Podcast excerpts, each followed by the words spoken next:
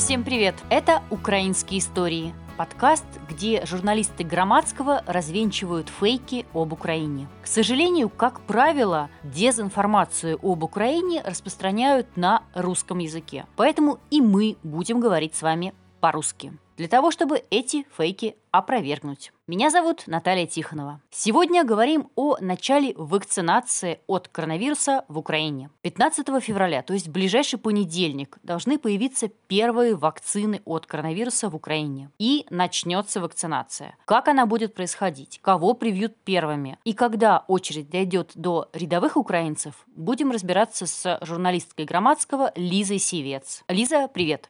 Привет, Наташа. Лиза, давай сначала определимся, какие вакцины будут в Украине, какими вакцинами будут прививать людей. Это хороший вопрос. Ну, из того, что нам известно, это несколько разных вакцин, но начнется все с вакцины от э, Pfizer и BioNTech. Первые 117 тысяч доз, которые должна получить Украина, это должна быть как раз вот эта вот американская вакцина. И, конечно, она вся пойдет только на первый этап, это на врачей. Дальше должны быть еще ну, от двух там до что-то почти 4 миллионов доз вакцины от AstraZeneca Oxford. Это все в рамках э, инициативы COVAX. Это такая, такой механизм, который организовали разные такие международные организации, связанные с э, там, эпидемиями, вакцинами и здравоохранением, чтобы страны типа Украины, в частности с переходной экономикой, могли побыстрее получить доступ к вакцинам. И вообще в рамках этой инициативы вроде как Украина должна получить 16 миллионов доз. Это вроде бесплатно. Также уже скоро Украина должна получить э, около 12 миллионов миллионов доз вакцин от э, AstraZeneca, это Великобритания, и Novavax США. Еще у нас есть контракт на поставку почти 2 миллионов доз китайской вакцины Sinovac. Она где-то до конца мая должна к нам приехать, но с этой вакциной все пока не очень понятно, потому что ее эффективность, так, которой заявляли до этого, не очень высокая, немного больше 50%, а наш министр здравоохранения Максим Степанов, он говорил, что Украина закупит эту вакцину, если ее эффективность будет не менее 70%. Это пока то, о чем нам известно. С кого начнется вакцинация? Кого в первую очередь будут прививать?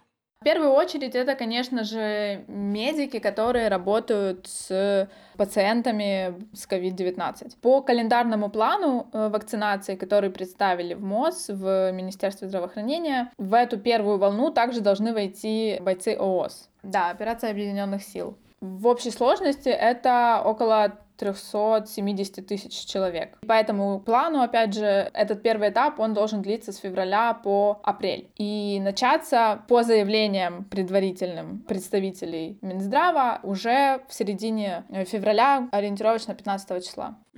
Как это все будет происходить? Вот на практике, как их будут вакцинировать? Это должны будут делать э, мобильные бригады, которые специально создадут на уровне там, областей, районов. В эти мобильные бригады должен входить один врач, две медсестры, один координатор, регистратор и и еще вроде как резервная медсестра должна быть. Они будут составлять такой план, маршрут, ну, у них будут координаторы, которые будут составлять эти маршруты для того, чтобы они вот ездили по трудовым коллективам, и у них там на месте разворачивали такой временный пункт вакцинации и делали прививки. Вот, мы разговаривали, э, я разговаривала с э, главой Национальной технической группы экспертов по вопросам иммунопрофилактики Федором Лопием. Он рассказывал, что вот он будет входить в группу, которая будет готовить персонал для этих мобильных бригад. Еще есть такой момент, что как бы данные, вот, которые он нам говорил, они немножко расходятся с теми данными, которые заявляли, например, там главный санврач или министр здравоохранения Украины. Вот, он говорит, что учеба, да, этих бригад, потому что их же тоже надо подготовить, надо научить их, как реагировать там, в случае какой-то аллергической реакции, или как объяснять людям, там, чего ждать, какие вообще могут быть побочки и все такое. Он говорил нам, что вот эта подготовка, она начнется только со следующей недели. То есть тогда, когда по версии МОЗ уже должна была бы начаться вакцинация. Вот. Ну, естественно, что без подготовки вакцинацию не начнут. То есть людей надо подготовить, научить, как с этим работать, что делать. Ну, тоже по предварительной информации МОЗ, Минздрава, таких бригад бригад должно быть около 500, и за день, вот как говорил Лапий, они смогут делать около 100 прививок, вот, поэтому собирают сейчас по больницам списки желающих. Вакцинация, кстати, будет абсолютно добровольной, даже людей из групп риска, которые работают с ковидными больными или которые имеют какие-то хронические заболевания или очень э, такого старшего возраста, они все равно должны будут давать как бы письменное согласие на эту вакцину, никто их пока, по крайней мере, не, не сможет заставить. Ну и о чем еще говорил Лапи, о том, что как бы эти бригады, они тоже должны будут служить таким, у них будет такая функция информационная еще, потому что они вот будут приезжать в коллективы, и они должны будут рассказывать о том, как проводить вакцины медперсоналу там, да, на будущее, потому что на втором этапе, который в апреле должен начаться по плану, уже к этим мобильным бригадам добавятся такие стационарные пункты прививок, которые будут в больницах, и на которых уже будут делать там вот этим как раз уязвимым категориям граждан прививки. И чтобы людей подготовить в этих больницах, да, тоже к работе с вакцинами, вот мобильные бригады должны будут передавать им информацию, которую сами получат от Минздрава и от ВОЗ. Угу. Давай разберемся в хронологии. Э, сколько времени планируется на всю программу, да, сколько первый этап, второй и так далее? Ну смотри, то, что мы знаем, это тот план календарный, который представили в МОЗ, и он рассчитан, ну как бы, он составлен до конца 2001 года, 2021.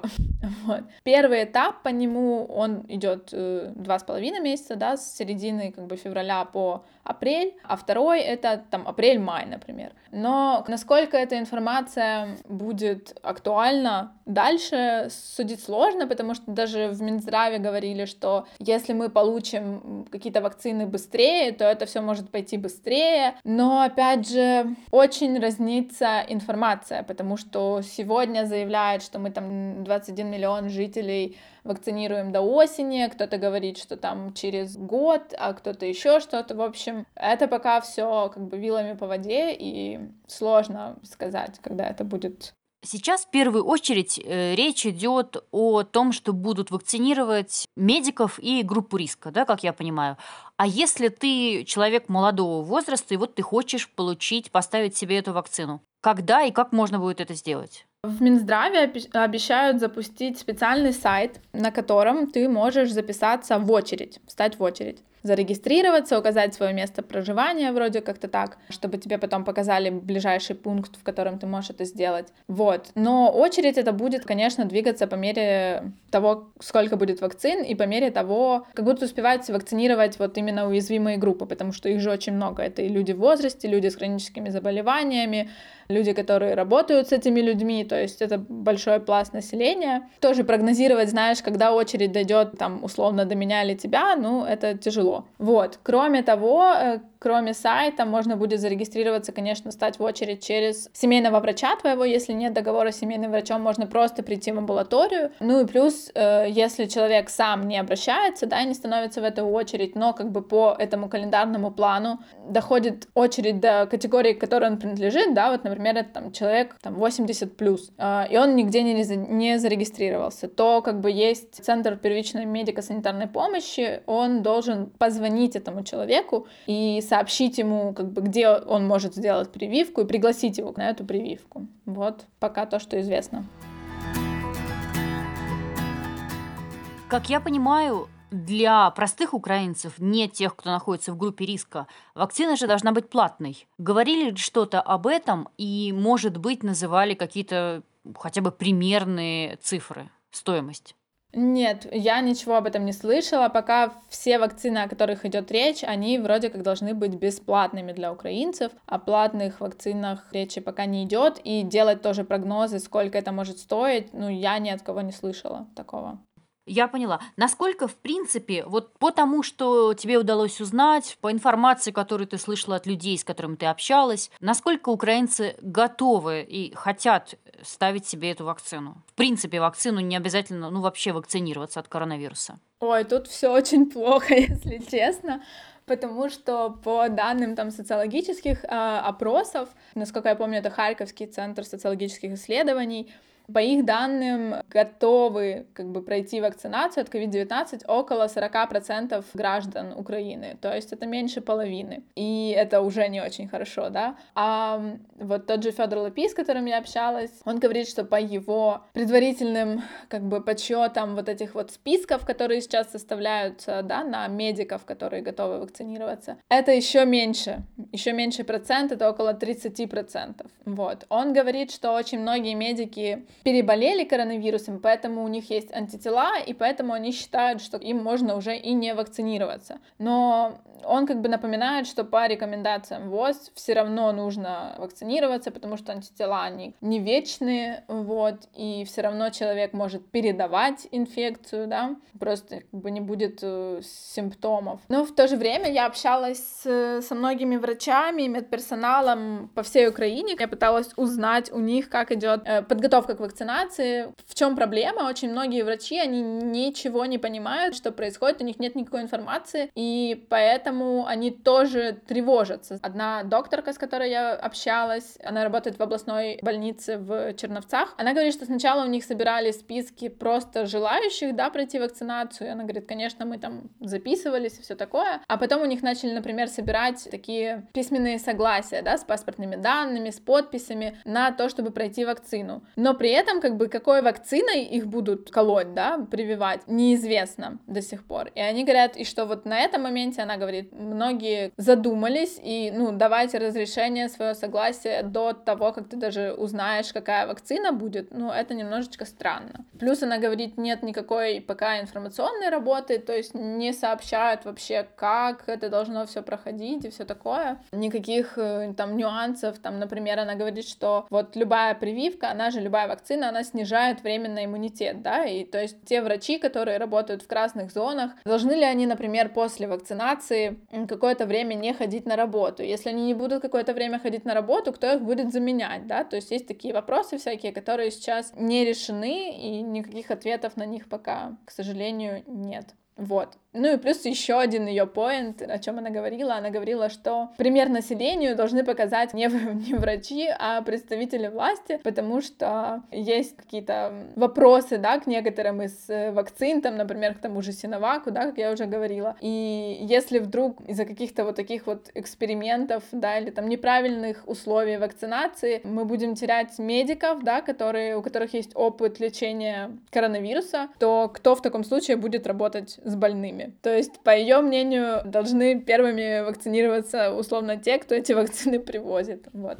Те, кто эти вакцины привозят, то есть не какие-то публичные люди и не чиновники. Нет, нет, нет, она имела в виду именно чиновников, да, она имела в виду представителей МОЗ, возможно, возможно, какую-то областную власть, то есть тех, кого знают люди, знаешь. Подадим идею, например, э, министра здравоохранения. Вроде того, да. Чтобы он показал, что это нормально, да, что можно брать примеры, можно не бояться и делать тоже.